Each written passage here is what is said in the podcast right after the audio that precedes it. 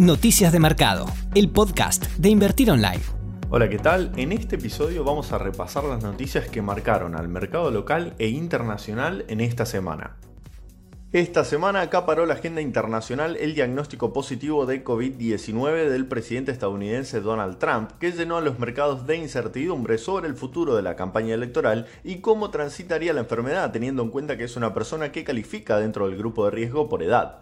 Sin embargo, tras tres días en el hospital militar Walter Reed, Trump volvió a la Casa Blanca donde continuó con el tratamiento que, según el médico oficial del Ejecutivo, finalizó ayer con resultados positivos.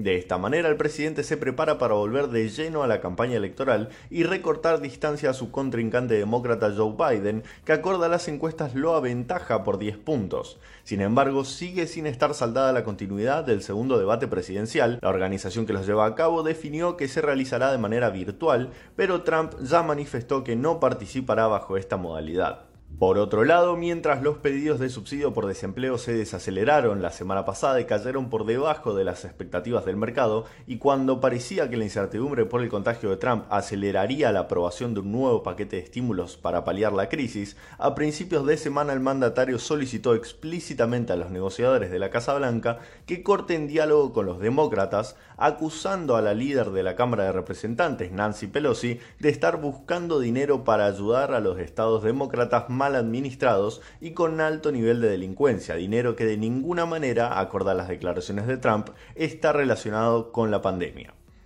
El presidente señaló su voluntad de negociar proyectos de ley parciales para apoyar la economía. De hecho, las aerolíneas estuvieron al vilo de este proyecto del Ejecutivo, siendo que podría salir un paquete de ayudas que le den sustento para no tener que empezar a despedir más de 30.000 trabajadores. Sin embargo, la presidenta de la Cámara de Representantes, Nancy Pelosi, mostró su descontento, contestó que lo único que le interesa al presidente es enviar cheques con su firma y exigió un plan integral. En complemento, Pelosi anunció que presentará una iniciativa que crea una comisión basada en la 25 enmienda de la Constitución para evaluar si Donald Trump tiene la capacidad para cumplir con las funciones de su cargo. Esta semana podemos destacar las declaraciones de tres altos funcionarios de organismos internacionales. Por un lado, Jerome Powell, titular de la Reserva Federal de Estados Unidos, aseguró que la recuperación económica sigue lejos de ser completa y aún podría caer en una espiral bajista si no se controla efectivamente el COVID-19 y no se sostiene el crecimiento. Acorde al funcionario, muy poco apoyo llevaría a una débil recuperación, creando dificultades innecesarias para los hogares y las empresas, dejando un guiño para que los legisladores aprueben un nuevo paquete de estímulos. En este sentido, auguró que hay un riesgo de que las rápidas ganancias iniciales de la reapertura puedan pasar a un trabajo más largo de lo esperado para una recuperación completa. Este tipo de desaceleración prolongada, advirtió el jefe de la Fed, podría desencadenar dinámicas recesivas típicas, ya que la debilidad se alimenta de la debilidad. En el plano europeo, la presidenta del Banco Central, Christine Lagarde, advirtió que no estima una recuperación económica completa en la región hasta finales del 2022. La titular de la entidad expresó preocupación porque en vez de una recuperación en forma de B, el rebote sea más inestable. En este sentido, reclama que las políticas fiscales y monetarias deben ir de la mano y que el central está preparado para inyectar nuevos estímulos para apoyar la recuperación. En cuanto a las negociaciones entre la Unión Europea y el Reino Unido sobre el Brexit, Lagarde admitió que aunque la entidad espera lo mejor, ya se está preparando para lo peor. En cuanto a las estimaciones globales, acorde a la presidenta del Fondo Monetario Internacional, Cristalina Georgieva, la recuperación de la economía durante el segundo y tercer trimestre del año será mejor de lo esperada. La titular del organismo declaró que en junio el FMI proyectó una severa contracción del PIB mundial para este año, pero que el panorama actual es menos terrible. La semana que viene publicará la previsión global para el año con una pequeña revisión al alza de las estimaciones. En cuanto a las novedades corporativas, hay una empresa que se popularizó mucho esta semana que es la biotecnológica Regeneron, básicamente porque Trump utilizó su tratamiento experimental para reducir la carga viral y aliviar los síntomas del COVID-19. Actualmente se encuentra en etapa de investigación, ya pasó por la fase 1, 2 y 3 de ensayo y fue probado en 275 pacientes, todos con coronavirus. Según informó la empresa a cargo de su producción, su desarrollo y fabricación fueron financiados con fondos federales del gobierno de Estados Unidos. El presidente publicó en Twitter que quiere que este medicamento sea de acceso gratuito para los ciudadanos estadounidenses. Regeneron aprovechó el momento y solicitó a la Administración de Alimentos y Medicamentos de los Estados Unidos una autorización de emergencia para que el fármaco esté disponible para toda la población, lo que hizo que sus acciones se disparasen en la bolsa.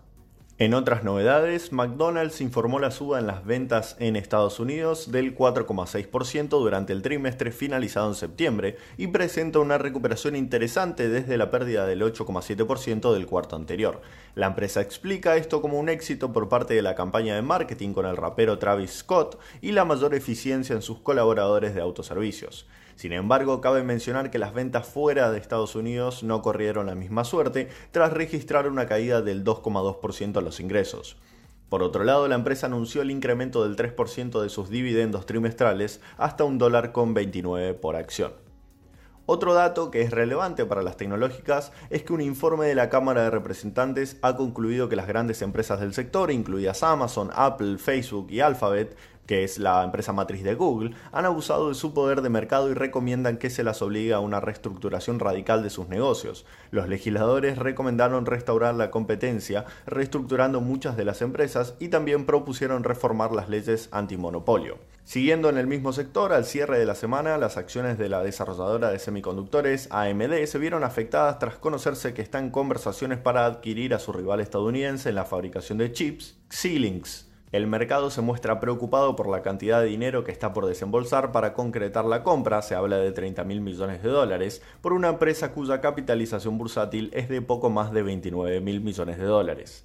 Para finalizar, como datos relevantes del sector energético, ExxonMobil fue superada en capitalización bursátil por primera vez en su historia por su competidora Chevron. Hacia un siglo que ExxonMobil se posicionaba como la empresa petrolera más grande de Estados Unidos. La bolsa argentina cerró por tercera semana consecutiva en terreno positivo. El S&P Merval subió más de un 5% en la última semana, acumulando una ganancia del 11% en lo que va del mes de octubre y más de un 10% en todo el 2020. Ternium Argentina fue la acción más destacada de esta semana, registrando un alza mayor al 14% con respecto al cierre del viernes pasado seguido por Cresud y Telecom Argentina que se atribuyeron subas que superaron el 12% semanal. YPF también tuvo una semana muy buena con una ganancia del 9%, mientras que el sector bancario se mantuvo estable en promedio durante la última semana. La acción más castigada esta semana fue Mirgor con una baja que superó el 6%, seguido por Edenor y Transener que cayeron más de un 4%. Con respecto al dólar, el tipo de cambio de referencia del Banco Central y el dólar oficial se mantuvieron estables sin grandes variaciones, mientras que el dólar MEP y el dólar contado con liquidación mantuvieron la fuerte tendencia alcista de las semanas anteriores. El dólar MEP cerró la semana en 143 pesos, lo que implica una suba del 3.81%, mientras que el dólar contado con liquidación cerró en 155 pesos, subiendo más de un 6% en la última semana. De esta manera, la brecha cambiaria con el dólar oficial es del 86% para el dólar MEP y del 101% para el dólar contado con liquidación. Les recordamos que el lunes que viene la Bolsa Argentina no operará con motivo del feriado del 12 de octubre por el Día de la Diversidad Cultural, pero sí se encontrará habilitada la operatoria en Estados Unidos.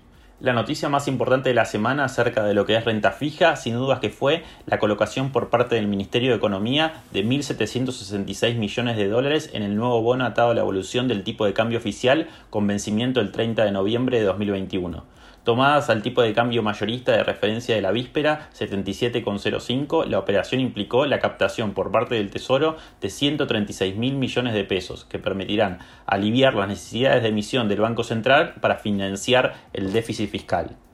El instrumento, conocido como Dollar Link, es una de las apuestas del gobierno para intentar anclar las expectativas de devaluación, incentivar a los exportadores a liquidar sus ventas para acumular reservas en moneda extranjera y también tentar a otros actores del mercado que, presionan sobre los dólares paralelos.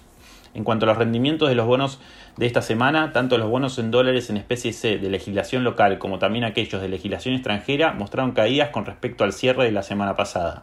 Los bonos en pesos con ajuste por ser del tramo medio y largo cayeron con más fuerza que los bonos de la parte corta de la curva, sola excepción del bono Quasipar 2045 que tuvo una suba del 3,6%. Por último, respecto a los bonos de tasa fija, el TO21 cayó 2,2%, el TO23 cayó un 1,4% y el TO26 subió un 0,5% en su comparación semanal.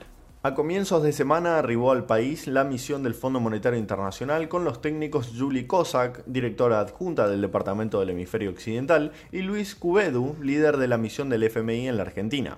El objetivo de la visita fue dar inicio a una etapa exploratoria en el marco de las negociaciones para acordar un nuevo programa para refinanciar la deuda por 44 mil millones de dólares. Acordar los medios, buscaron analizar la ley del presupuesto 2021 y las recientes medidas cambiarias destinadas a fortalecer las reservas del Banco Central.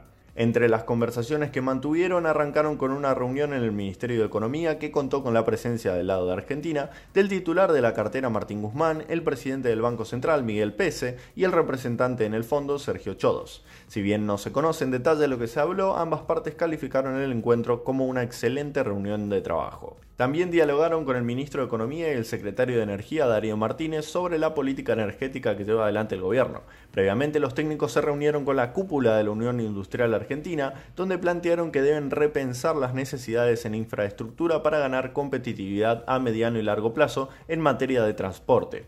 Además, frente a la CGT, la delegación del fondo aclaró que el organismo no está buscando una reforma laboral y destacó que sus propósitos para el país son estabilizar la economía, conseguir una disciplina fiscal y un muy fuerte acompañamiento de las políticas de protección social. A la par, en una entrevista con CNN, la directora gerente del FMI, Cristalina Georgieva, afirmó que la misión no llegó al país para pedir un ajuste. Para los técnicos del FMI, las prioridades de la misión son monitorear el comportamiento de la brecha cambiaria, la cuestión fiscal y la posición de la cuenta corriente. Al cierre de la semana, el Banco Central implementó algunas modificaciones en la política monetaria. El directorio dispuso elevar la tasa de pases pasivos a un rendimiento del 27% tasa nominal anual, lo cual implica una suba de 3 puntos que complementa la suba de 5 puntos de la semana anterior. También decidió llevar a 37% la tasa del ELIX, lo cual permitirá alinear gradualmente las tasas del Tesoro con las tasas de los instrumentos de esterilización del Banco Central. Respecto de los plazos fijos, se modificaron los coeficientes para mantener un rendimiento del 33,06% de tasa nominal anual a 30 días para imposiciones de personas humanas menores a un millón de pesos y para el resto de 30,02% de tasa nominal. Además, introdujo flexibilizaciones respecto a la reestructuración de la deuda corporativa. Las empresas podrán acceder al mercado de cambios con una antelación de hasta 30 días corridos a la fecha de vencimiento para cancelar capital e intereses de deudas financieras. También podrán acceder al mercado de cambios con anterioridad a la fecha de vencimiento cuando la precancelación se concreta en el marco de un proceso de canje de títulos de deuda. Te esperamos en la próxima edición de Noticias de Mercado, el podcast de Invertir Online. Para conocer más información visita nuestro sitio www.invertironline.com y encontrarnos en nuestras redes sociales.